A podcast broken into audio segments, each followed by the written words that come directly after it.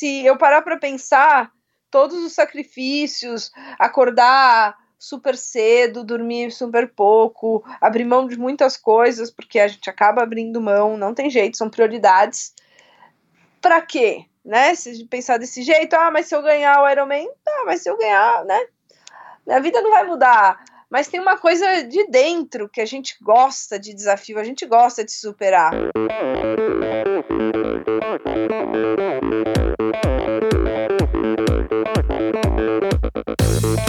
Pessoal, aqui quem fala é Renata Falzoni. Olá, eu sou Tim Don. Eu sou Jaque Mourão. Olá, eu sou João Paulo Diniz. Eu sou Adriana Silva. Oi, eu sou Mauro Ribeiro. E esse é o Endorfina Podcast. Valeu, até mais.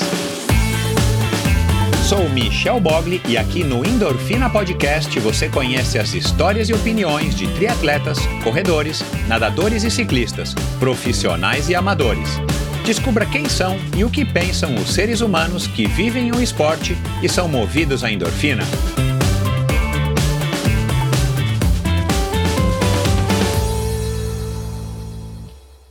Mais uma vez, este episódio em oferecimento da Probiótica. Por sinal, tenho certeza de que você já tem acompanhado o trabalho muito legal que a Probiótica vem fazendo, investindo não apenas na fabricação de produtos de primeira linha, é claro, mas também ao patrocinar provas e atletas. Aliás, parabéns à Probiótica pela iniciativa. Estamos precisando de empresas que acreditem no esporte de uma maneira sustentável e o apoio aos atletas profissionais é uma parte importantíssima nesse processo. Aliás, muitos atletas já comentaram a esse respeito aqui no endorfina.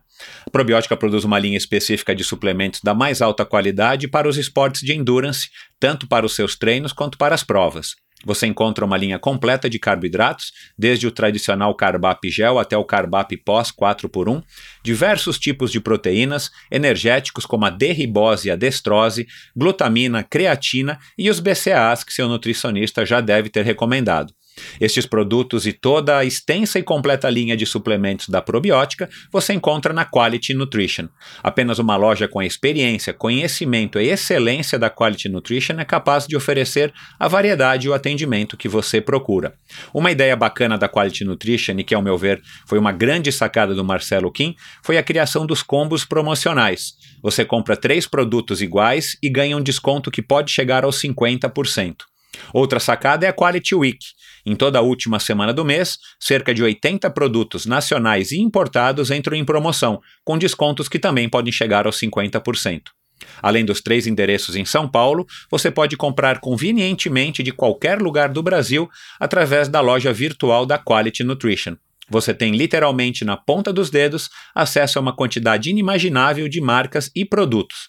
Acesse qualitynutritionloja.com.br e faça suas compras hoje mesmo. A Probiótica é patrocinadora oficial do circuito Ironman Brasil e 3-Day Series 2019 probiotica.com.br. Acesse o site agora mesmo e conheça a linha completa de produtos da Probiótica. No Instagram, Probiótica Oficial e Quality Nutrition Loja. Siga os perfis e fique por dentro das últimas novidades dessas duas marcas. Olá pessoal, sejam todos muito bem-vindos a mais um Endorfina Podcast. Antes de falar é, um pouquinho sobre a minha convidada, o que, que a gente conversou, sobre o que a gente conversou, eu quero novamente agradecer a vocês que continuam mandando comentários, críticas e sugestões através do inbox ou dos comentários na, na, no meu perfil do Instagram, EndorfinaBR. Vai lá se você não acompanha, vai lá e segue. Muita foto bacana dos meus convidados. Eu tenho recebido aí recentemente, já falo isso já faz alguns episódios, muitos comentários, críticas e sugestões de convidados que eu sempre é, leio com muita atenção. Algumas delas eu já estou até aplicando, alguns convidados eu já estou procurando aí por indicação de vocês. E isso faz parte aí dessa dessa sociedade colaborativa, né, que é como se diz hoje em dia. É, todo mundo participa é, dos processos e vocês participam muito do processo criativo e do processo de, de melhorias aqui do Endorfina Podcast para que eu possa sempre estar tá levando, além de um conteúdo inédito, inovador, um conteúdo relevante para que vocês possam é, melhorar, se enriquecer do ponto de vista cultural, do ponto de vista da, da sua personalidade, para que vocês possam conhecer outras experiências e outras vidas, outras histórias e assim formar uma melhor opinião sobre as coisas, principalmente sobre o mundo dos esportes de endurance. Então, muito obrigado, continue enviando. E se você é, tem interesse, se você acha que esse podcast aqui merece uma ajuda financeira, você também pode fazer uma doação, uma contribuição voluntária através da plataforma Apoia-se no site apoia-se.com.br e você procura lá por Endorfina Podcast com Michel Bogli e você vê lá as orientações, como é que você faz para doar uma quantia mensal é, para o Endorfina e de, de quebra ainda você leva um brinde ou uma camisa de ciclismo da Join, uma camisa exclusiva muito legal ou uma camisa de corrida é, em parceria com a On Running do Brasil. Bom, minha conversa com a Cissa foi uma conversa, claro, que eu adorei, uma conversa bacana, uma moça que tem que fala muito fácil, uma moça que tem um, um, um tom de voz agradável, uma moça que tem bastante opinião, ela é bem desenvolta na hora de conversar e ela tem uma energia que acho que vocês vão perceber logo nos primeiros 10, 15 minutos de conversa, que é a energia que com certeza move ela é, pelo mundo do triatlon ela é uma moça que, apesar de ser amadora, leva o triatlon muito a sério e ela vai contar a trajetória dela desde o comecinho da infância, como é que ela começou no, no mundo dos esportes é, de endurance. Ela vai contar um pouco como é que foi a experiência do primeiro triatlon dela, como é que ela construiu essa carreira dela amadora, mas uma carreira vitoriosa, uma moça aí que está indo agora em outubro para o seu sétimo Ironman né, do Havaí, então praticamente desde a praticamente não, desde a primeira vez que ela tentou se classificar, ela conseguiu, então desde então ela vai para Kona quase todos os anos, um ano ela não foi, ela vai contar aqui o motivo. Enfim, uma conversa muito bacana. A gente falou dos ídolos dela, a gente falou de determinação, a gente falou é, da prova dos sonhos dela, um objetivo que ela ainda pretende ah, atingir.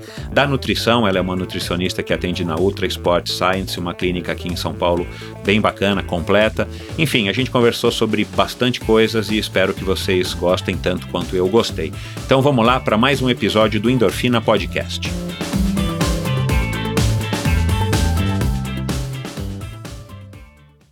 Quase que como se tivesse seguido os passos de uma cartilha de triatlon, minha convidada de hoje começou no esporte de endurance através das corridas de rua. Pouco mais de um ano depois, e já com alguns biatlons de experiência, resolveu que era a hora de estrear na modalidade das três disciplinas. Começou pelo short e depois o olímpico. Depois veio uma maratona e mais provas curtas até a participação num 70.3 em 2010. Então foi mais um ano nas provas de meia distância até estrear em Florianópolis. O título de campeã amadora carimbou seu passaporte para o Mundial de Kona 2012. Desde então, entre uma lesão e outra, entre uma faculdade e outra e até um casamento, Cissa classificou-se todos os anos para o Ironman do Havaí. Em apenas uma oportunidade, ela deixou propositadamente a vaga passar. Dona de uma experiência invejável, esta designer de produtos e nutricionista é uma daquelas atletas amadoras que se dedica quase que como uma profissional do esporte que tanto ama. Com vocês, a fera brasileira da longa distância, Maria Cecília Lapa de Carvalho. Seja muito bem-vindo, Cissa. Muito obrigada, Michel. É um prazer estar conversando com você. Legal, o prazer é meu. É, deixa eu começar com uma pergunta difícil aqui, pelo menos eu acho. O que, que falta para você ganhar a categoria lá no Havaí? falta, bom, não sei se para ganhar a categoria, mas para subir no pódio, né? Eu ainda não, eu nunca peguei pódio no Havaí. Falta acertar a prova. Eu tenho a sensação de que eu nunca consegui fazer uma prova em Kona redonda, como eu fiz em outros lugares, né? Nas provas classificatórias. Eu sei que a prova de Ironman é, nunca sai exatamente como a gente planeja, então a prova perfeita é aquela em que a gente sabe lidar com, com os problemas que acontecem durante o dia, mas em Kona eu ainda não acertei. Eu tenho essa sensação. Teve um ano que eu não acerto o pedal, depois eu não acertei a corrida. É, eu nunca consegui colocar em prática o que eu treinei. E eu espero que seja dessa vez. Você larga, né? Você, você já largou seis vezes em Kona, tá indo para sétima, não é isso? É isso. Você vai, vai agora, né? Por sinal, você vai agora em, em outubro, né? Daqui a poucos dias. Você larga, é, depois da primeira, talvez da segunda vez, você larga a Kona com com uma expectativa de tempo bem, bem amarradinha aí, de acordo com os seus treinos e com, com o que o seu técnico te passa? Ou você larga a prova querendo fazer o seu melhor e sem muita referência, porque quem já, quem já foi para Kona sabe, Kona é Kona, é diferente de qualquer outra prova não só pelo clima, mas pelo peso, pela, pela enfim, né, por toda a aura que carrega a, a é, e alguns chamam de energia e tal, que carrega aquela prova que é a prova mais cobiçada do triatlon, do calendário é, mundial de triatlon. Então, é, eu acho bem difícil colocar tempos como objetivo em Kona, porque é uma prova que varia muito, né? O fator climático influencia demais. Então, eu peguei anos em Kona com um pedal muito, muito duro, é, anos com um pedal muito mais tranquilo, que foi o caso do ano passado, é totalmente atípico. Atípico. Né? Totalmente. Então, se a gente tinha uma referência, a do ano passado acabou com todas as, as referências. Então, é, tempo em Kona é muito difícil. Geralmente tem assim, um menos do que tanto, vai, pelo menos isso, uhum. né? Mas muito vai variar da, das condições do dia. Eu largo para fazer o meu melhor e eu não vou mentir, obviamente, eu largo para competir, eu gosto de competir e eu treino justamente para ser competitiva é, é, e fazer o meu melhor. O pódio ou uma excelente classificação é consequência. Quando eu tiver, eu terminar essa prova e, e conseguir dizer que eu encaixei a prova que eu queria, não importa se eu for décima, vigésima ou primeira ou segunda, eu vou ficar feliz. Bacana, é. Kona, enfim, como eu acabei de falar, Kona é complicado de fato. E e essas condições climáticas, aliás, eu estou super curioso para ver como é que vai ser esse ano, né? E mesmo que esse ano seja fácil, não significa que vai ser um padrão, mas realmente ano passado surpreendeu a todo mundo e, e Kona é sempre essa, essa surpresa, né? Se não, é o, se não é o tempo, se não é o clima, se não é a temperatura, é, é, o, é o como é que se diz? É o estado, né? A, a, como que a pessoa se comporta naquele dia, né? Então, para cada um é uma história, por isso que todo mundo volta de Kona com, com um livro para contar, porque cada prova, cada história, cada, cada competidor volta de lá com uma, com uma história diferente. Agora, você começou a correr aos 16 anos. Por, por, por, por que, que você resolveu correr, né? Um esporte que, que hoje em dia está bem mais comum, né? Você tá com. Você vai completar agora, né? Na véspera de Kona, né? 29 anos. Isso. Você, há 15 anos atrás, né, praticamente, a, a corrida já era popular, você foi estimulada, sei lá, por um pai, por um irmão? Por que, que você escolheu a corrida para começar nos esportes de endurance? Olha, eu sempre gostei muito de esporte, né? Eu praticava, era daquelas pessoas que na, no colégio fazia tudo, adorava aula de educação física, jogava futebol. Eu tenho um irmão gêmeo, né? Então eu ah, jogava. Ah, legal. É, eu jogava futebol com ele, é, acompanhava futebol também, jogava handball no colégio, basquete, jogava tudo. E aí eu comecei a ver aquelas propagandas sobre, de corridas de rua, tinha aquela propaganda daquela corrida da Nike, Run Americas, Sim. aquelas camisetas amarelas, uhum. e eu não entendia nada, o que, que era aquilo, né, 10K, até aí eu resolvi me inscrever, eu lembro que eu peguei no último dia do, do, do prazo de encerramento das inscrições, fui lá na loja e tal, me inscrevi, e eu nem sabia o que eram 10 quilômetros. É, aí eu comecei a fazer a conta de quanto que eu tinha que correr de velocidade na esteira para eu conseguir fazer em duas horas, que era o tempo limite. Fez de trás para frente, tá certo. É, né? Claro. Fui. Eu não tinha noção. Eu tava com medo de não terminar. Eu nunca tinha ficado mais de 40 minutos correndo direto na esteira, que eu fazia uma personal pra, porque minha mãe achava que eu precisava emagrecer, então, né, porque eu era meio gordinha. Uhum. Então, personal e corria bem devagar, na esteira, o máximo 40 minutos. Eu fui, pô, e aí eu lembro que de olhar no relógio, assim, 50 minutos, nossa, tô correndo há 50 minutos, nessa hora eu comecei a andar. aí, Pegou o psicológico, né? É, é. Bom, terminei a prova, fiquei uma semana dolorida, mas adorei. Não sei por quê, mas eu adorei. Aí eu fui buscar outras provas de corrida, tinha aquelas revistinhas, né, que a gente recebia no final das corridas com, com várias provas, tipo um jornalzinho. Uhum. Consegui mais umas duas, três é, naquele mesmo ano, fiz. No ano seguinte eu fui buscar uma assessoria. E aí foi indo. Aí peguei uma assessoria de corrida, e isso foi evoluindo. Logo me machuquei, né? é, teve essa questão. Eu tive muitas, muitas, muitas lesões nesses anos todos.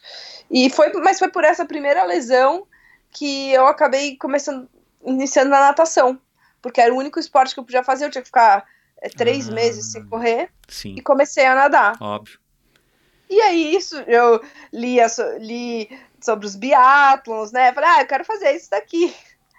E fui, não tinha treinador nenhum de, de natação, de biatlon, nada disso. Eu fui sozinha, levei meu pai.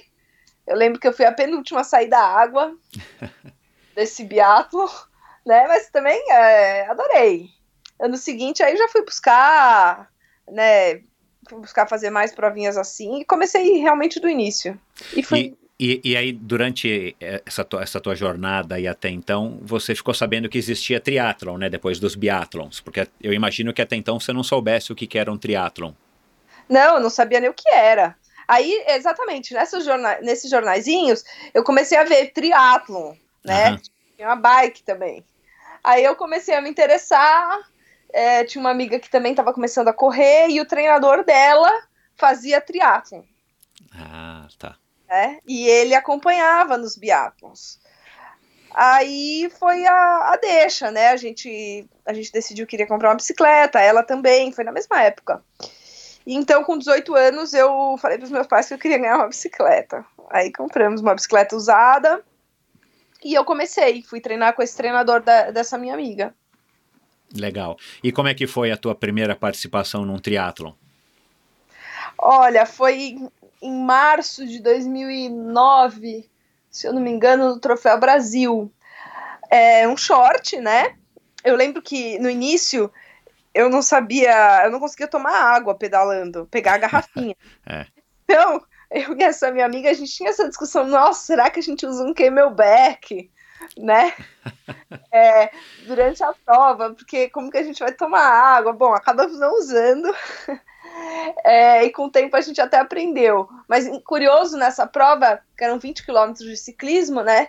E eu não prestei atenção em quantas voltas que eram. Eram duas voltas. Era uma volta a prova, né? Lá o Troféu Brasil em Santos.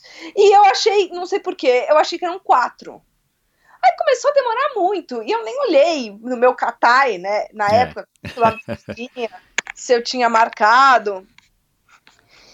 E aí eu comecei a perguntar para os voluntários, mas são duas voltas ou é uma? Porque começou a demorar muito. Falei, gente, quatro não são mesmo, Aham. né? Aí quando eu vi a pessoa na minha frente, tirou a sapatilha. Eu falei, bom, acabou. Era uma volta só. Não, mas bom, pelo menos consegui correr, né? Porque eu não fiz tanta força. Mas foi curioso. E Foi quando, muito e quando você terminou, você terminou assim, contente, feliz e falando que queria voltar, experimentar uma sensação de fazer os três esportes na sequência. Ah, sim, não, nessa época eu já sabia que eu tinha gostado. É, até eu comprei os equipamentos, a capacete e tal, antes de comprar a bicicleta, eu já tinha certeza que eu ia gostar. Legal. Você, você é uma pessoa determinada, é? Sou. Decidida, não é indecisa. Não, eu sou determinada. Tenho meus momentos de indecisão. Mas no esporte eu acredito que eu sou bem determinada. E quando, e quando que você eh, começou a ter resultados que você percebeu que você estava acima da, da média das outras meninas? Olha, acho que foi justamente quando eu comecei a fazer as provas é, de longa distância, os, os meio Ironmans. Aí realmente eu senti que, que, esse, que esse era o meu esporte, né? Quando eu incluí a bicicleta, que foi o, a modalidade que eu me encontrei mais, e na longa distância mais ainda.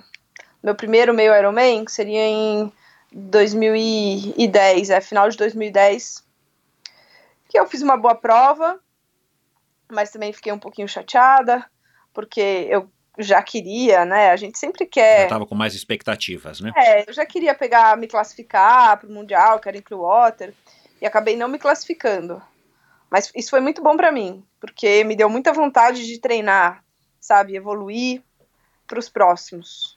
Você, você né, é, já falou aí que você teve várias lesões, eu também aí, é, brinquei com isso no começo, porque você me contou antes da gente começar a gravar. Mas olhando o teu, o teu histórico, né? Eu também disse isso na, na, apresentação aqui agora. Parece que você seguiu uma cartilhazinha. Você foi, né? Você ficou um ano fazendo provas curtas, depois de corrida, depois fez é, biathlon, aí estreou uma maratona sozinho lá que foi acho que em, na, na, Disney. Mas aí você continuou com as provas é, curtas. Aí você fez um esse meio. Aí depois você ficou um ano fazendo meio, depois você começou as provas longas. É, aqui, é, você já sabe, você já fez algum levantamento, você já descobriu o que, que te dá essas lesões? O que, que são fraturas por estresse? Que tipo de lesões que são as mais recorrentes? É, são lesões ósseas, sim, são fraturas por estresse. Eu já tive várias. Uh, eu acredito que eu provavelmente tenho uma predisposição, uhum. né? Alguma, algum fator meu. Eu não, não costumo ter lesões musculares, é sempre ósseo. Sim. É. E também uma questão de é, tolerância à dor. Acho que eu talvez eu exagere um pouco. Eu erro a, aquele ponto de parar, entendeu? Entendi. Quando eu paro, já é tarde, tarde demais. É, exatamente. E, e, você nunca foi atrás de tentar descobrir, através de uma densitometria óssea e tal, o que, que pode ser isso? Já, eu, eu já tentei é, descobrir, realmente tem uma predisposição, mas a verdade é que assim, a gente nunca quer parar. Entendi. Né? Então, aí vai emendando um Ironman no outro, aí depois desse eu investigo mais, aí eu investigo, aí eu investigo, aí quando você vai ver, ou você tá machucado de novo e aí já não adianta mais, ou já passou e já tem outra prova e você deixa para depois. Entendi. Aí, bom, é, depois desse primeiro, desse primeiro 70.3 que você não ficou contente, você voltou a participar de outras provas dessa distância, do, do long distance de Pirassununga, e você conseguiu ter o resultado que você gostaria de, de, de ter, assim, você começou a, a, a ter resultados bons para o seu, seu, enfim, para o seu padrão. É, na realidade, assim, é injusto até eu dizer que o meu primeiro é, meio Ironman não foi bom. Foi bom, talvez o erro fosse a expectativa. Uma né, expectativa queria, alta. É, que eu queria me classificar, não era nem de tempo, mas eu queria me classificar. E aí no segundo, no segundo 70.3, 70.3, né, não da marca, lá em Pirassununga, eu ganhei a minha categoria, tive uma colocação um pouco melhor. E comecei a entender melhor a prova, dominar mais. Né? Eu sempre pensei dessa forma. Eu quando eu comecei a dominar o 70 ponto, o short, eu fui fazer o olímpico, quando eu comecei a dominar o olímpico, eu fui fazer o meio Ironman. Dominar assim, não em termos de colocação, mas me sentir dominando a Entendi. distância, né? Entendi. Quero Entendi. Dizer. Você e, e, quando que Kona se tornou um, um, um sonho, é, um desejo quando eu comecei a fazer triatlon, que eu lembro conversando com meu treinador na época sobre Kona, era um sonho assim, sonho bem distante. Né? Fazer um Ironman era um sonho distante e Kona era mais distante ainda, dava até um certo medo, né, de pensar, meu Deus, imagina só, ver e a gente começava a assistir vídeo, né? Uhum. Aquele vento, aquele calor, o pessoal passando mal, tinha uns vídeos assim. É, e com o tempo, com os, quando eu comecei a fazer mais provas de 70.3, isso começou a ser um sonho assim mais real. Quando eu larguei no meu primeiro Ironman, eu não vou mentir que eu queria ir para Kona. Criei bem, e, mas eu tinha na minha cabeça que se eu fizesse uma boa prova, eu tinha grandes chances de me classificar. E eu me classifiquei. Que foi em Florianópolis, 2012. 2012, é. Que o ano antes eu já tinha me classificado pro, pro Mundial de 70.3 em Las Vegas, mas era pro ano seguinte, né? Uhum. Mesmo, então, mesmo Kona sendo perto de, de, de Floripa, né? Assim, há poucos meses de Floripa, isso não te desanimou? Não, são que cinco meses. Aham. Uhum. Não, é, pelo contrário, é, eu termino essas provas com vontade de treinar. Então, era maravilhoso você terminar, poder descansar um pouquinho e já voltar a treinar de novo. Eu gosto muito de treinar. É, então, você, você é daquelas pessoas que gosta de treinar pelo, pelo fim, né, pelo, pelo, pela competição, ou você é daquelas que mesmo quando não tem uma competição muito próxima, não tem nenhuma competição à vista, você curte o treino em si? Eu curto o treino em si, nem sempre foi assim. No início, eu sempre dizia mesmo que eu tinha que ter provas para me manter motivada, para ter um objetivo. Eu não sei se isso também era um pouco para justificar para as pessoas, né? O meu foco. Uhum. É, mas hoje não. Hoje eu tenho feito nos últimos anos poucas provas grandes. Eu faço provas grandes, mas poucas, né? Uhum. Então tem anos eu faço uma prova, duas provas, mas eu treino o ano inteiro. Eu gosto muito de treinar, independente se tiver prova ou não. E você treina forte mesmo quando não tem prova, ou você consegue manter aí a, a ansiedade mais baixa e treinar menos? Ah, mais ou menos. tá, já entendi. é, é... Eu bastante. Qual treino que não pode faltar para você é, para você se julgar pronta para um, um Ironman, seja de Floripa ou do Havaí, assim, um treino que, que já virou rotina, que, que, que virou hábito, ou um treino que te dá segurança? Você consegue dizer um em qualquer uma das modalidades? Olha, eu gosto de fazer 200 quilômetros de bike, pelo menos 180, né? Mas 200 melhor. E correr um pouco depois. Quando você faz um treino desse, você diz para você mesma, puxa, eu tô pronta para participar do, da prova. É, esse é um treino que eu gosto bastante de fazer. E, e, e com tanta experiência assim em Kona e no próprio nas próprias distâncias de Ironman, né, com Floripa e, e, resultados super expressivos em Florianópolis, né, você ganhou várias vezes aí como amador e tal, é, e resultados super bons em Kona, né, diga-se de passagem, né. Você você treina mais ou menos a mesma coisa? É a mesma coisa para você treinar para Floripa e treinar para Kona ou você muda é, os treinos por algum motivo? Olha, a prova de Kona é muito mais dura. Eu tento fazer é, treinos com um pouco mais de altimetria, né? Também, porque Kona tem mais subida, Floripa uhum. é uma prova bem mais tranquila na questão da, da altimetria. Incluo algumas coisas na preparação, como sauna. Uau. Uh, Mas não treino. treino, não treino em sauna. Não, treino em sauna não. Até porque eu não tenho sauna em casa. Então não deu pra eu pensar nisso ainda. Agora eu tô, eu tô querendo começar a pedalar sem o ventilador, que é praticamente uma sauna no rolo. É, entendi.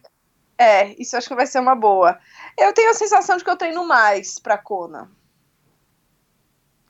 É, eu faço alguns treinos mais mais fortes, talvez porque não tenha tanto a base, né? A base a gente faz geralmente no começo do ano. Uhum. Então eu já saio de um período um pouco mais, claro. mais específico. É a questão da altimetria, principalmente. E me diz uma coisa, qual foi a, a, a, tua expectativa, ou se você não tinha expectativa, qual foi a tua sensação, né? Chegando lá em Kona, na hora que a gente abre a porta do avião, vem aquele bafo infernal.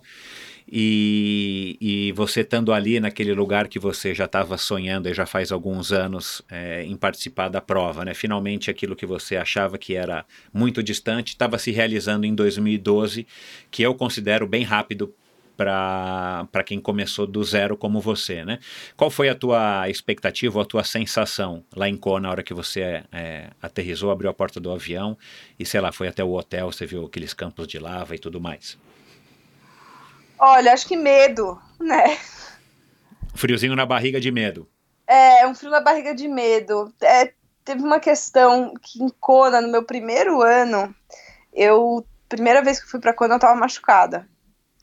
Isso foi, foi bem chato. Eu fiz o 70.3 em Las Vegas um mês antes. Fiz super bem, até inclusive peguei um pódio lá na minha categoria, no Mundial. E quando voltei, tava bem, treinei, deu uma, duas semanas, senti uma dorzinha, achei que não era nada, né? Mas segurei. É. Poxa, não corri até a prova. É, a dor não passava, tomei um monte de remédio, não melhorou. Eu fiquei relutante, assim, não quis fazer exame, Porque, pô, era o meu primeiro 70, meu primeiro Ironman. Claro, é. Não podia deixar de de jeito nenhum. Pois é. Então, vamos, né? Então tinha esse problema. Eu fiquei bem chateada porque eu não podia correr lá nos treinos. Eu sonhava ir pra lá, chegar e treinar, correr na Ali Drive. Você já se imagina, né, lá na avenida, na Ali Drive, correndo. É, treinar, conhecer, mas tinha esse, esse peso de o que, que vai ser na prova, será que eu vou conseguir correr, né? Então isso deu uma uma quebrada nesse clima, era mais medo. Mesmo Mesmo. assim, você fez abaixo de 11 horas, né? 10 e 59. Fiz e fui sexta colocada na minha categoria. Pois é, então. Inclusive, fui passada no final. Você, tava- você conseguiu correr a prova toda? Corri, não, corri. Eu, eu sabia que eu ia correr. Mas depois ficou te... foi- doeu muito. né? Durante mesmo, doeu muito. Eu lembro que eu corria no final pensando assim, aproveita, porque você sabe, vai demorar pra você correr de novo, Uhum. né? Então. É, Bom, aí você, aí, aí você chegou, mas com gostinho de quero mais. Assim, você adorou, você comprou a ideia lá do, do Ironman do Havaí, você falou, cara, é uma prova que eu quero voltar, independente da dificuldade. com certeza, com certeza. É, é difícil, né? Eu acho que Kona é di- muito difícil desapegar de Kona. a gente sai de lá querendo voltar. Cara, é a- bizarro o que, que eles conseguiram fazer com a marca, né, do, do evento. Agora? Como é que faz pra voltar? Exato, é. Aí, enfim, 2013 você foi, mas de novo vindo de uma lesão, né? Você nem, nem competiu em Floripa, se classificou fora na Alemanha, é, e aí você fez Kona de novo, não do jeito que você queria ter feito. É, na verdade, foi o pior ano, né? Porque esse eu realmente detectei uma lesão antes e eu nem podia correr. É, eu me classifiquei dois meses antes, uma prova super próxima de Kona, uma prova de 70.3 que dava vaga, fui pra lá por esse motivo. E acabei pegando, me machuquei logo depois da prova já, eu já tava com bastante dor, mas eu falei, olha, se essa vaga chegar em mim, porque a vaga rodou, né? Aham, Eu cheguei, se eu não me engano, em quarto lugar e a vaga chegou. aham. É porque é pra eu ir. Então eu vou. Chegou, então era pra eu ir. Mas foi.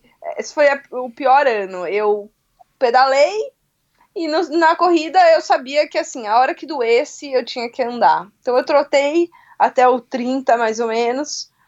Aí doeu, eu andei, porque eu sabia que se eu corresse, eu não ia ganhar a prova, eu tava bem atrás. Uhum. E, e poderia ser uma coisa mais séria. Então, É, fez certo, né?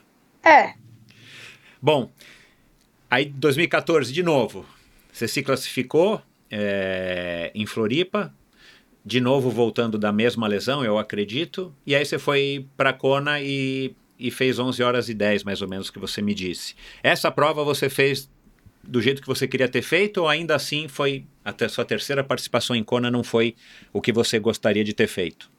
Essa prova foi terrível. Essa prova ventou um absurdo. Acho que eu já cheguei lá com medo. Né? Eu lembro que eu fui treinar um dia eu- lá no Ravi e eu comecei a pedalar. Eu já pedi pro meu pai que tava no carro parar que eu falei: eu não vou passar por isso duas vezes, eu vou passar só na prova. Eu tava com muito medo. E ventou muito no dia da prova. Eu lembro que falaram que foi o pior vento dos últimos 15 anos. Então, assim, eu mal consegui clipar na bike, foi muito ruim. Corrida corri, mas foi. Acho que, tirando 2013, que eu não podia correr, foi o meu pior é, resultado mesmo. Eu não consegui pedalar.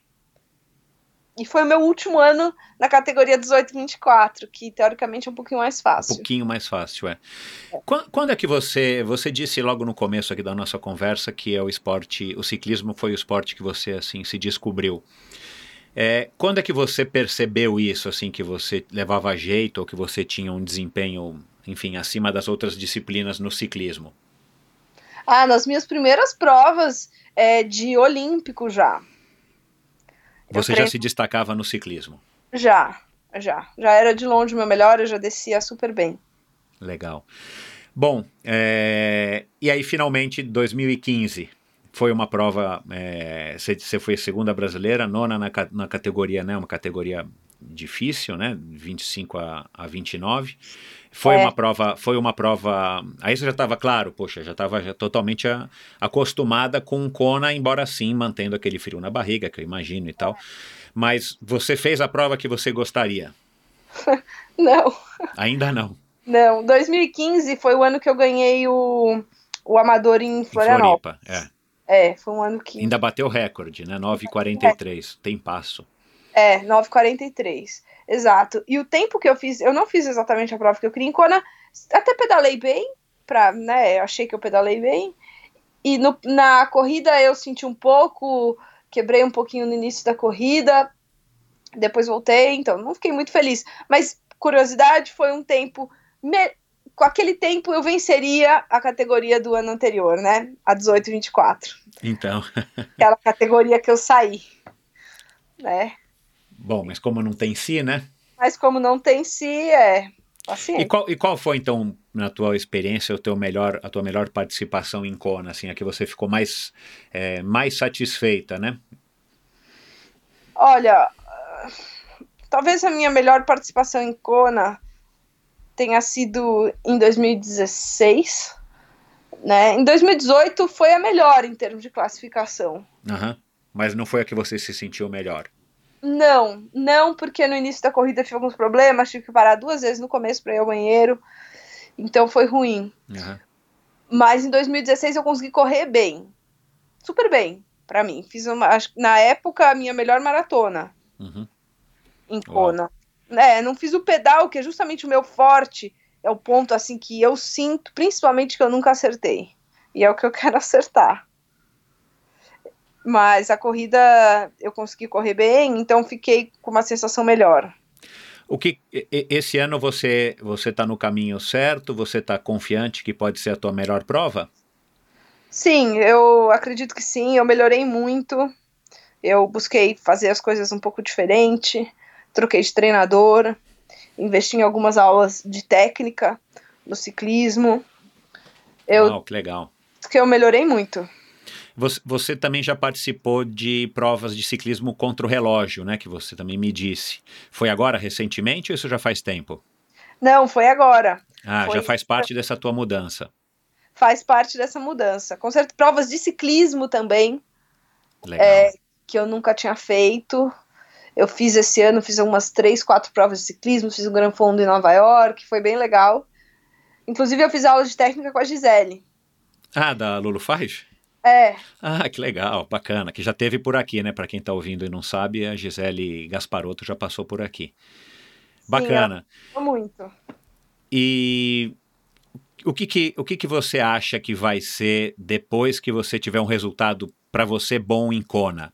Você vai, vai dizer assim, cara, que bom, estou satisfeita com o meu desempenho. Você vai querer continuar voltando né? E aí eu, eu, eu, na verdade, deixa eu refazer a pergunta, né? Por que, que você continuou voltando todos esses anos? Abriu mão de um ano por conta, acho que, da lesão também, né? 2017, que você não foi.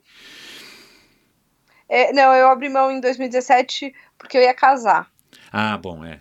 Pelo menos isso. tinha, que, tinha, que, tinha que focar em, em outra coisa, mas enfim. É. Ah, você acha que você voltou todos esses anos buscando ter um desempenho para você bom? Ou você vai continuar voltando mesmo depois que você tem um desempenho que você julgue que foi bom? Não, eu acho que eu vou continuar querendo voltar. Por... E não foi só por isso que eu quis voltar, né? Por eu não ter feito a prova que eu gostaria. A Kona é a meca do triatlon, todos os melhores atletas do mundo estão lá. Eu amo esse esporte, amo treinar, me identifico super.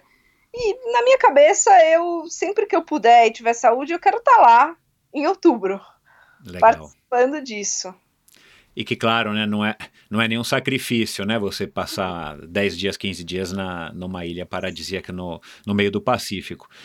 É, qual modalidade que você acha que tem mais espaço para você melhorar? Que você você está trabalhando bastante na tua técnica de ciclismo. Você acha que é o ciclismo e a tua corrida tá ok? Ou você está querendo resolver primeiro o ciclismo para depois focar ou na natação ou na corrida? Não, com certeza. Eu tenho muito a melhorar na corrida. Até por essa história que, que eu te contei, eu competi todos esses anos, é uma história que parece que é bem constante, mas como eu tive muitas lesões, eu tive muitas pausas, né? uhum. né? Muitas interrupções nesse caminho. Uhum. Então eu evoluo, aí tenho que parar. Aí evoluo, chego naquele ponto, tenho que parar. Agora eu tô tendo um, um ciclo mais longo, não tenho me machucado, graças a Deus. E sem dúvida, eu tenho muito tempo para tirar. Eu acredito que eu tenho muito tempo para tirar na corrida. O pedal também dá para melhorar. Em Kona, né? Eu tenho muito, eu tenho que acertar, né, nem melhorar. Eu tenho que acertar porque eu nunca acertei. Uhum. Mas apesar do meu pedal ser assim muito bom, se comparado ao nível amador, eu acredito que, que dá para melhorar. A natação, eu não sou grande nadadora, né? Nunca vou ser. Acho que dá para melhorar um pouquinho, mas é treinar muito para é, melhorar. É, talvez não vale a pena o esforço. É, exatamente. E por que que você decidiu esse ano mudar é, o teu enfoque no ciclismo e não na corrida? E eu pergunto isso por conta justamente das lesões né, para ver que você, de alguma maneira você resolva esse problema das lesões ou, enfim, é, diminua a probabilidade de você ter lesão para que você chegasse em Kona correndo o máximo que você pode correr. Eu mudei o meu enfoque é, geral, Michel, não só no ciclismo. No ciclismo eu tenho muito a melhorar, apesar de muitas pessoas acharem que não, que eu não tinha mais muito a melhorar. Eu tenho, comecei uma outra coisa, eu comecei a usar o potencímetro, que eu não usava, até ano passado, até o final do ano passado eu não utilizava, comecei a utilizar. Acho que isso também ajudou muito. É, mudei o estímulo do treinamento, né? Como eu te disse, eu mudei de treinador no final do ano passado. E tudo isso junto é, tem colaborado para evitar as lesões, prestar mais atenção no, no fortalecimento. Eu também estou fazendo personal que é uma, uma coisa que às vezes acaba, acaba deixando de lado, né, na correria do dia a dia, é muito, meu dia é muito corrido, né, com esse monte de treino e trabalho, a gente sempre acaba deixando a musculação, é. o fortalecimento de lado, assim, isso é clássico de triatleta. Aí quando se machuca, tem que fazer fisioterapia todos os dias. É, aí você é obrigado a encaixar na tua rotina. Abrir um tempo que você não tem. É, então eu tenho tentado me disciplinar a fazer o fortalecimento porque eu sei que isso me ajuda a, a não me machucar. E fora os treinos propriamente ditos, é, é o único treino adicional, auxiliar que você faz, é fortalecimento muscular na sala de musculação. Isso, fortalecimento e as três disciplinas. E você, nesse meio tempo todo, né, você se formou primeiro em design de produtos e você acabou escolhendo nutrição e se formou e hoje você trabalha, né, você é, vai falar daqui a pouco aí da, do teu trabalho na Ultra. Você escolheu a nutrição já por conta do esporte ou foi alguma outra influência externa, coincidentemente, tem a ver com esporte? Não, foi 100% por conta do esporte. Eu, na verdade, escolhi o design um pouco também por conta do esporte. Eu comecei a fazer triatlon, eu estava estudando arquitetura. E aí eu queria, né, com esse negócio de bicicletas, eu gostei, sempre gostei muito de desenhar. Eu queria desenhar bicicleta. Legal. Designer é, de produto, mas desse tipo de produto. Uhum. Né, dos, das coisas que a gente usa. E aí, com o tempo, eu fui vendo que o mercado é, é bem complicado no Brasil, todos esses designs já vêm de fora das marcas.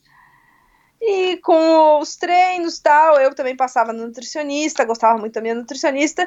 E surgiu a ideia, minha mãe me deu a ideia, por que, que você não faz nutrição? tem tudo a ver, e você consegue ter uma flexibilidade. E eu achei super legal a ideia. Bacana. É, e, e, gostou, correspondeu às suas expectativas é, logo que você, enfim, passou na faculdade e entrou no curso. Sim, correspondeu. Eu queria alguma coisa que o esporte fizesse parte do meu dia a dia. Não propriamente eu treinando, né? Uhum. Então, na nutrição eu encontrei eu encontrei isso. Eu falo de provas o dia inteiro. né? O que, que você faz, ou você faz alguma coisa na tua, na tua alimentação, na tua nutrição, que não é comum à maioria das pessoas, à maioria dos atletas? Sei lá, algum segredo, um, toma é, um suco detox todo dia às três horas da manhã, come um ovo cru, sei lá o que. Tem alguma coisa que você faz assim que é um alguma coisa que você sente que te dá o que você precisa, que você busca, ou que te mantém equilibrada do ponto de vista nutri nutricional? Olha, não, não tem nada assim muito diferente, mas eu gosto de simplificar as coisas. sabe, menos é mais. Então eu tento ter uma alimentação, comer bem, e mas uma alimentação simples, sem muita invenção, sem muita complicação. E eu também tento fazer isso na dieta, né? Uhum. Porque eu acho que facilita hoje no dia a dia da maioria das pessoas. Pois é. é do atleta amador, o que 90% das pessoas buscam é praticidade. É. Então, se a nutrição tiver que ser mais um problema na nossa vida, aí fica complicado. Já tem muita, muitos problemas para cuidar. Então, eu acho que a gente tem que simplificar. Você usa, você usa a, as provas, não as provas alvo, né? As provas que eu imagino que sejam é, os 70.3 quando você vai participar, ou mesmo o Ironman, mas você usa as provas mais curtas para fazer é, experimentos, para fazer testes. Que vantagem que você acha que você tem pelo fato de entender de nutrição e ser também uma atleta amadora de alto nível? Olha, eu acho que é a flexibilidade do plano alimentar né, durante a prova, principalmente saber o que fazer quando determinado produto não cai bem, hoje agora eu não estou com vontade, sabe, ter um plano A, um plano Z e, e seguir. Eu acho que isso é um grande diferencial. E, e a cabeça também. Para provas de endurance, a parte psicológica é muito importante. E com o tempo, com todas essas provas, com experiência, eu acho que eu fui aprendendo a lidar muito bem com isso. Sabe? Segue, segue. Não desceu, não, ah, não tá tudo bem, mas vai, vai, continua, continua. Então, o meu psicológico hoje para as provas eu acredito que seja muito bom por falar em psicológico, o que, que você acha que te motiva a ter esse, essa vontade de treinar, como você já demonstrou aqui, e essa vontade de estar tá, né, voltando para a Kona, competindo Floripa, procurando os desafios do 70.3 né, e tal. É, o que, que você acha que te motiva? Assim, você está buscando o quê? Ou o, o que, que te dá esse, essa força interior aí que é tão legal? Puxa, olha, quando quando a gente está lá competindo, né, acho que é uma sensação que só quem, quem sente isso para para entender, mas quando você está competindo, quanto eu sinto isso, quanto mais difícil, parece que mais aquele negócio toma conta, né? É, a questão é se superar, se super, me auto superar. Esse é o, o principal, vencer a mim mesma. Você é movida ao, ao desafio de estar tá se superando, enfrentando essas dificuldades que a gente se propõe a, a, a vencer nas provas, e, e isso te dá o prazer para continuar se testando, vamos dizer assim. Sim, porque se eu parar para pensar, todos os sacrifícios, acordar super cedo, dormir super pouco, abrir mão de muitas coisas, porque a gente acaba abrindo mão, não tem jeito, são prioridades. Para quê? Né? Se pensar desse jeito, ah, mas se eu ganhar o Ironman, tá, mas se eu ganhar, né? A vida não vai mudar. Mas tem uma coisa de dentro que a gente gosta de desafio, a gente gosta de superar. Que seja para ganhar, igual eu te falei, se eu terminar a prova com a sensação de que eu fiz o melhor que eu podia, que eu consegui fazer o que eu treinei, eu tô feliz, mesmo se eu for a vigésima. É, você busca a tua auto-realização, superação, é. através do teu desempenho, né? Você não tá, apesar de ser competitiva, você tá mais focada para o teu desempenho em si. É, exatamente. Eu gosto Legal. muito de competir. É, isso realmente, assim, é uma coisa que eu tenho e com o tempo foi ficando mais claro para mim. Mas o primeiro lugar é competir comigo mesma. É vencer é a mim aí. mesma. É, talvez seja esse o segredo da tua, enfim, da tua é, não digo longevidade, mas assim, você, você continua motivada como se fosse no, a primeira vez, eu imagino, né? Acho que esse é o segredo.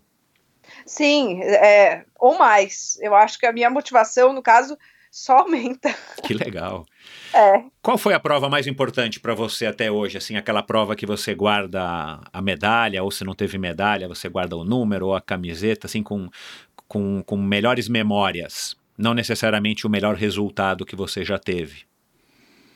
Eu acredito que a prova mais marcante para mim, que foi um divisor de águas, realmente, foi o Ironman em Florianópolis em 2015 que foi um excelente resultado. Eu ganhei pela primeira vez o amador, bati o recorde, mas é, no pré-prova ali tinha um, uma incerteza muito grande. Eu tinha algumas meninas, meninas competindo comigo muito fortes, então eu realmente assim. Eu não sabia o que ia acontecer. Porque em muitas outras provas é real. A gente pesquisa um pouco das adversárias, né? Claro. Bom, se der tudo certo, eu tendo a conseguir. Se der tudo certo, dentro da normalidade, em Ironman a gente sabe que não dá para prever nada, mas eu, né, acho que, acho que dá. Dessa vez, em 2015, era muito difícil, tinham duas meninas muito boas é, na minha categoria, tanto que foi muito justo, eu ganhei, bati o recorde e tal, só que uma menina chegou a cinco minutos de mim. Uhum. É, uma menina gringa, inclusive ela foi pro Havaí e chegou em terceiro, né? Uau. Nesse mesmo ano. E eu não. Mas. O que, que o triatlon te dá que, que você mais valoriza? Assim, qual é a experiência, a sensação, a recompensa que o triatlon te dá e que você acha que não teria se você não fizesse, não competisse triatlon? Ah, olha, eu acho que é o endurance, né? Que é um auto autoconhecimento, porque a gente fica muitas horas só você e você, conversando com você mesmo, é. ou não, até não pensando, né? Eu costumo falar assim, não pense. Não pense. é quase que um estado de meditação para algumas pessoas, né? Exatamente. E eu, é assim, é único, né? Ainda mais quando a gente pega treinos muito duros, ou provas muito duras, assim como a Econa, ou qualquer Ironman. Ironman é difícil, não dá pra falar que Florianópolis é fácil. Não é fácil, a distância de Ironman é sempre... Exatamente.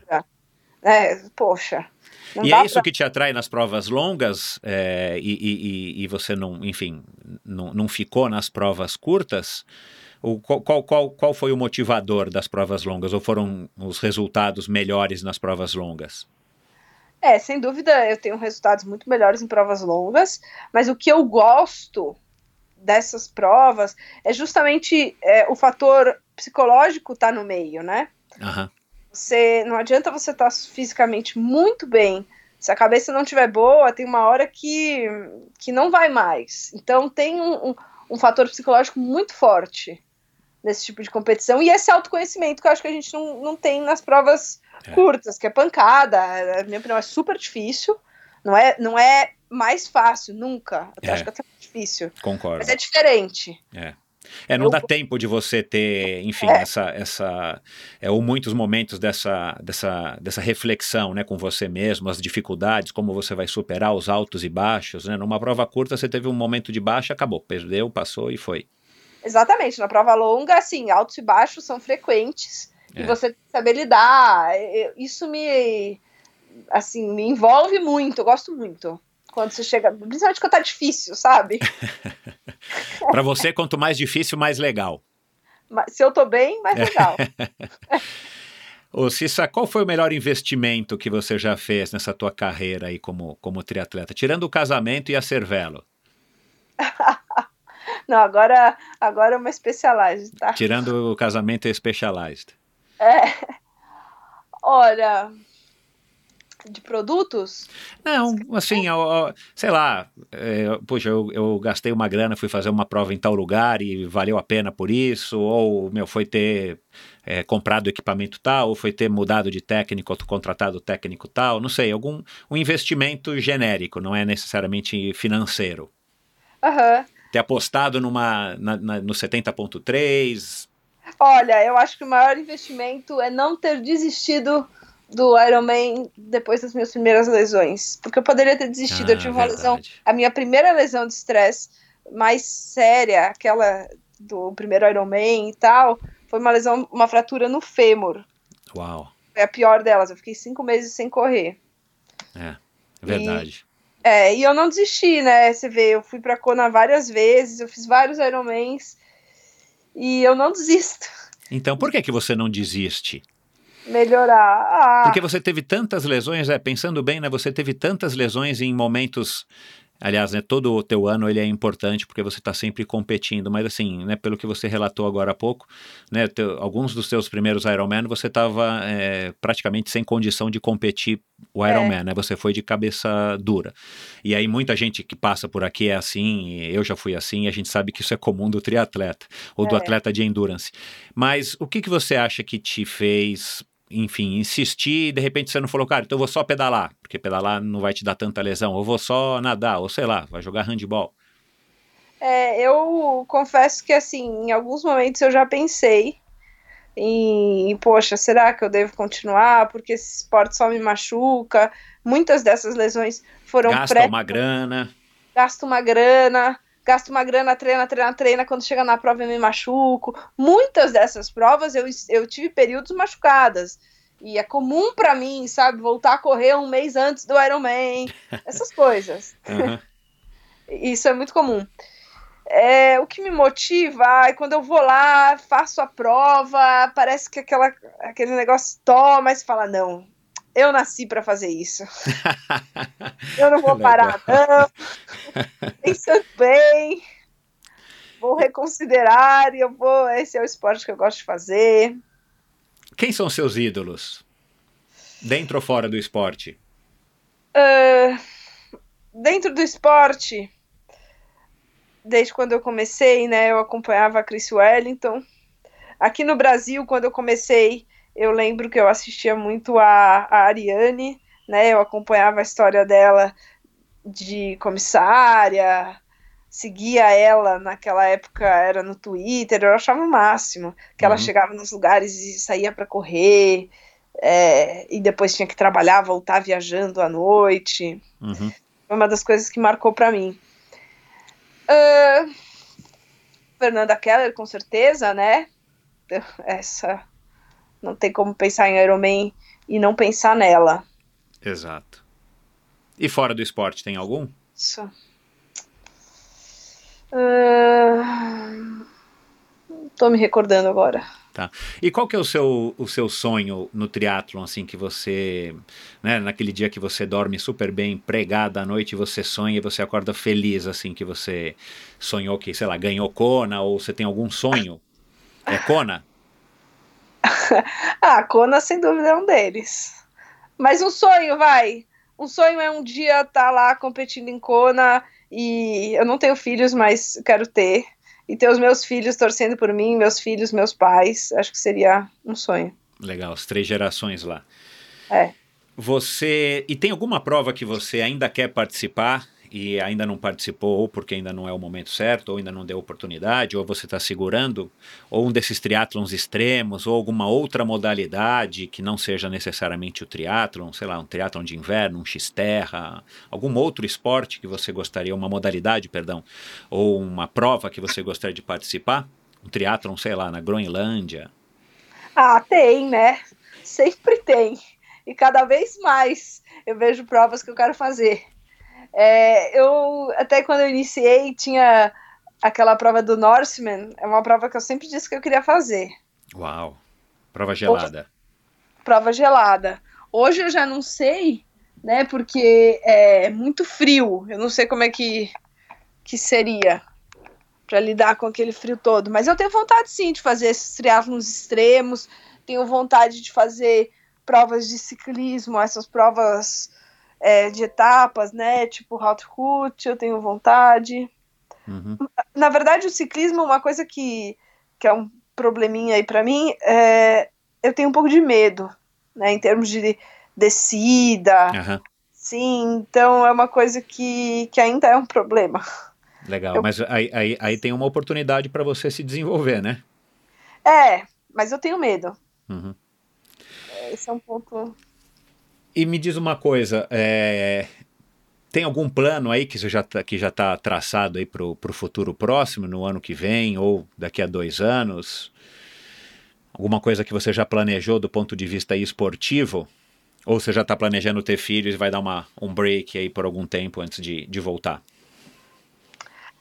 É, eu tô planejando ter filhos, sim, em breve, mas talvez, vamos ver como vai ser em Kona, né? Talvez mais algumas provinhas aí ano que vem. E, e, depois eu devo dar um break. Kona se você, se você for bem em Kona esse ano, né, daqui a pouquinho, é, muda o que você vai fazer, o que você vai planejar para o ano que vem ou não muda, independente disso? Acho que não muda.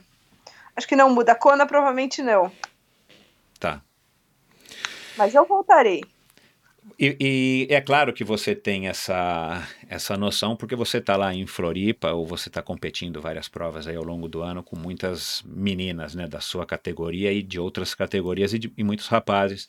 Você, você tem o privilégio de estar tá conseguindo a vaga consecutivamente todos os anos desde 2012, né? Isso é um, é um, é um privilégio, né? Pode, pode não parecer para você, não sei se você acha que isso vem, vem de uma maneira mais ou menos fácil, mas isso é um privilégio. Muitos sonham para conseguir uma vaga, a vaga uma vez na vida. É, Para as pessoas que estão nos ouvindo é, é, essa, esse, esse nosso bate-papo aqui e estão salivando de inveja positiva que você consegue a vaga todo ano, assim, qual é a dica que você daria para essas pessoas que ainda estão buscando o, realizar o sonho da primeira vez, a primeira vez em Kona? Olha, eu diria para essas pessoas que não desistam, por, por mais longe que pode parecer, é, a gente pode muito mais do que a gente imagina. Quando eu comecei, é, acho que se ninguém diria que eu chegaria aonde eu cheguei. Eu não era nenhum talento, eu não era nem um pouco diferenciada. Eu comecei realmente de baixo. Eu nas provas de triatlon mesmo, as provas de short triatlon, mesmo olímpico, eu costumava ser a quarta de quatro, a quinta de cinco né, a segunda de dois, uma categoria que tinha poucas pessoas, 17 a 19 anos. Então, e eu não desisti, eu tinha uma corrida muito ruim, hoje a minha corrida não é muito ruim. A minha natação também era. A meu pedal já era um pouquinho melhor, mas melhorou absurdo. Então, a minha dica é não desistam, não queiram pular etapas. Isso foi um, um diferencial também, porque eu já cheguei no meu, meu primeiro Ironman com uma bagagem muito boa. Então, se eu me classifiquei desde a primeira vez, eu, de, eu acredito que devo isso também a já chegar na primeira vez bem preparada. É, provavelmente. É. é, seis meio Ironmans. Eu já tinha errado mais é. no meio Ironman. Não que eu não tenha errado no meu primeiro Ironman, errei, sim, com certeza, mas foi diferente. Mas tudo, tudo chegou ao seu tempo, né? Independente sim. das dificuldades. Exatamente. Os meus resultados em Ironman são muito mais lineares do que em meio Ironman, esses primeiros. Uhum. Né? Foi uma evolução. Então, o principal é isso: não desistam, não pulem etapas e se dediquem, né? Acho que a dedicação é muito importante. Eu me dediquei demais. É, e isso virou uma prioridade, uma das prioridades na minha vida. Quando eu era nova, que eu comecei a fazer esse esporte e os meus amigos não faziam, né?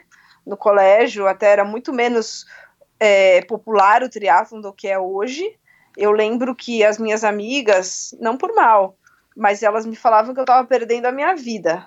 De que Olha. Cedo. É, mas é. eu escutava muito isso, muito. Eu ficava até um pouco chateada. Que eu estava perdendo a minha vida, que aquele tempo não voltava mais, que eu ia sentir saudades. Mas eu, eu gostava do que eu estava fazendo. Claro, é que eu ia cedo, porque no dia seguinte eu tinha prova, ou eu tinha que treinar. Mas era por puro prazer, ninguém estava me obrigando. Isso também é importante. Acho que assim, a gente não pode nunca a pressão externa ser maior do que a nossa própria. Porque senão a gente né, espana, né? Exato.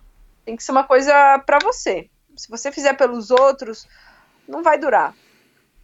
Isso aí. É, para terminar, como é que você se relaciona com as redes sociais? Né, você tem aí 29 anos, vai fazer 29 anos, né, para quem está ouvindo aí depois do dia 9 de outubro já está com 29. Você pegou em cheio aí depois dos seus 20 anos, 17, 18 anos, desde que você começou a fazer um, esse boom das redes sociais, né? Você disse no começo, é, você disse agora há pouco que seguia a Ariane Monticelli no Twitter e tal. É, como é que você se relaciona tanto do ponto de vista pessoal como atleta, é, quanto do ponto de vista profissional como nutricionista e atleta, né? Toda essa, essa quantidade, essa enxurrada de informações que a gente, a, as quais a gente é bombardeado diariamente a hora que você abre o celular e clica no, íconezinho de uma rede social. Como é que você é, lida aí com, com o que você é, recebe de informação das redes sociais? Nos dois aspectos, prof, é, profissional como, como nutricionista e, e como atleta. Então, é, hoje, hoje, até profissionalmente, assim, a gente tem que estar tá nas redes sociais, né? Não tem jeito. É, e as pessoas têm usado muito as redes sociais para passar informações sem nenhum embasamento, o que dificulta bastante o trabalho. Porque as pessoas chegam repetindo coisas que elas leram de um nutricionista de Instagram né? Ou seja, né, todo mundo é nutricionista no Instagram. É. Nutricionista, educador físico, todo mundo acha que é. Então isso é bem complicado. Eu sou uma pessoa tímida, não go gosto das redes sociais, mas não gosto de me expor muito.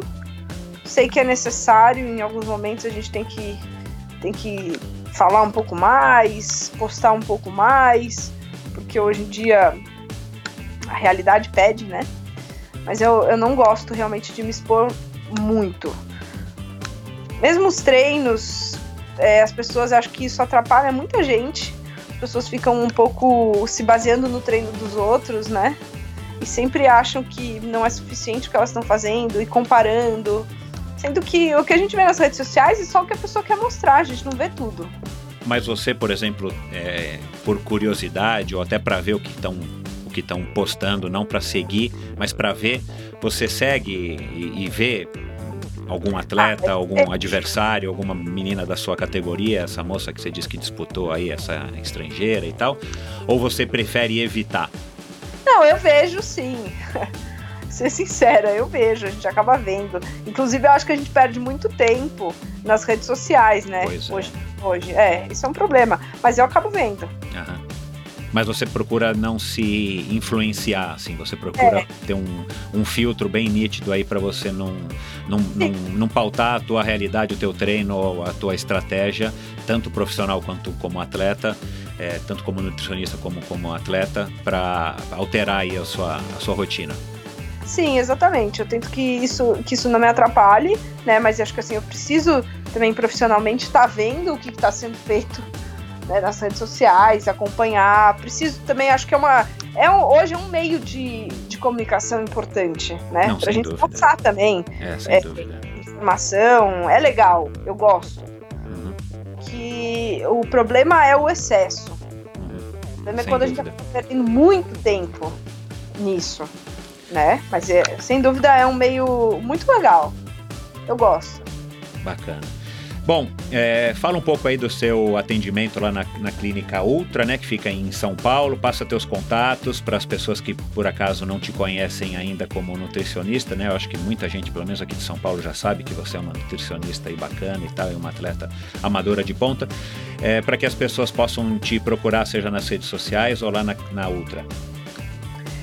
Eu atendo na Ultra Sport Science, que é uma clínica voltada para esportes. Lá tem médicos do esporte, fisioterapeutas, tem análise biomecânica da natação, tem bike fit retu. Lugar super legal, em Moema, na rua Iraúna 195. Também tá no Instagram, Ultra Sport Science. Legal. Eu estou no Instagram, a Sica Carvalho. Tô no Facebook também, Cissa Carvalho. E para marcar uma consulta é só ligar na Ultra. Legal. É, mais algum recado para quem está nos ouvindo aqui, para quem vai participar de Kona, para enfim, para as pessoas que são teus fãs?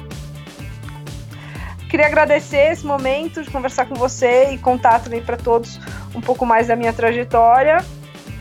Aos que vão participar de Kona, eu desejo boa sorte, que curtam muito, porque aquela prova é inesquecível do começo ao fim. Então, depois de tanto treino, a gente tem que é, curtir e estar tá feliz por estar tá lá. E isso vale para todos os Ironmans.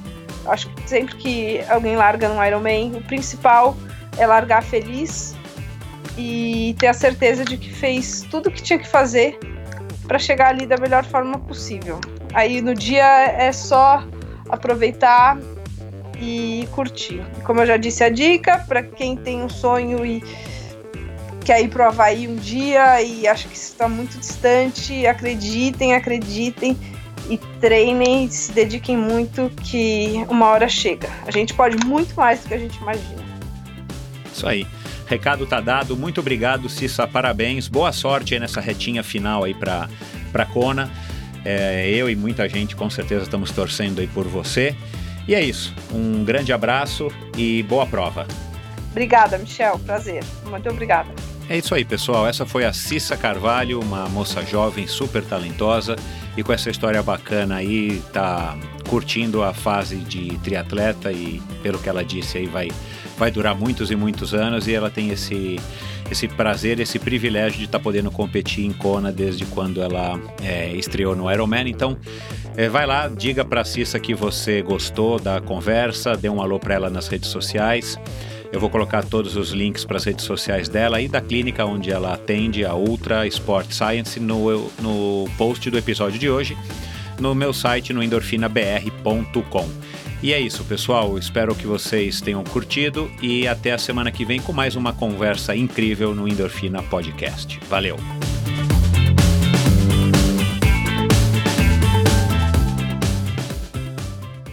Este episódio foi um oferecimento da Probiótica. Por sinal, tenho certeza de que você já tem acompanhado o trabalho muito legal que a Probiótica vem fazendo, investindo não apenas na fabricação de produtos de primeira linha, é claro, mas também ao patrocinar provas e atletas. Aliás, parabéns à Probiótica pela iniciativa.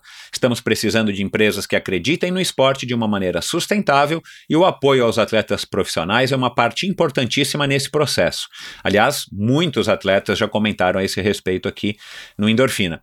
A probiótica produz uma linha específica de suplementos da mais alta qualidade para os esportes de endurance, tanto para os seus treinos quanto para as provas. Você encontra uma linha completa de carboidratos, desde o tradicional Carbap Gel até o Carbap Pós 4x1, diversos tipos de proteínas, energéticos como a derribose e a destrose, glutamina, creatina e os BCAAs que seu nutricionista já deve ter recomendado. Estes produtos e toda a extensa e completa linha de suplementos da probiótica você encontra na Quality Nutrition. Apenas uma loja com a experiência, conhecimento e excelência da Quality Nutrition é capaz de oferecer a variedade e o atendimento que você procura. Uma ideia bacana da Quality Nutrition e que, ao meu ver, foi uma grande sacada do Marcelo Kim foi a criação dos combos promocionais. Você compra três produtos iguais e ganha um desconto que pode chegar aos 50%. Outra sacada é a Quality Week em toda a última semana do mês, cerca de 80 produtos nacionais e importados entram em promoção, com descontos que também podem chegar aos 50%. Além dos três endereços em São Paulo, você pode comprar convenientemente de qualquer lugar do Brasil através da loja virtual da Quality Nutrition. Você tem literalmente na ponta dos dedos acesso a uma quantidade inimaginável de marcas e produtos. Acesse qualitynutritionloja.com.br e faça suas compras hoje mesmo. A Probiótica é patrocinadora oficial do circuito Ironman Brasil e 3-Day Series 2019 probiotica.com.br. Acesse o site agora mesmo e conheça a linha completa de produtos da Probiótica. No Instagram, Probiótica Oficial e Quality Nutrition Loja. Siga os perfis e fique por dentro das últimas novidades dessas duas marcas.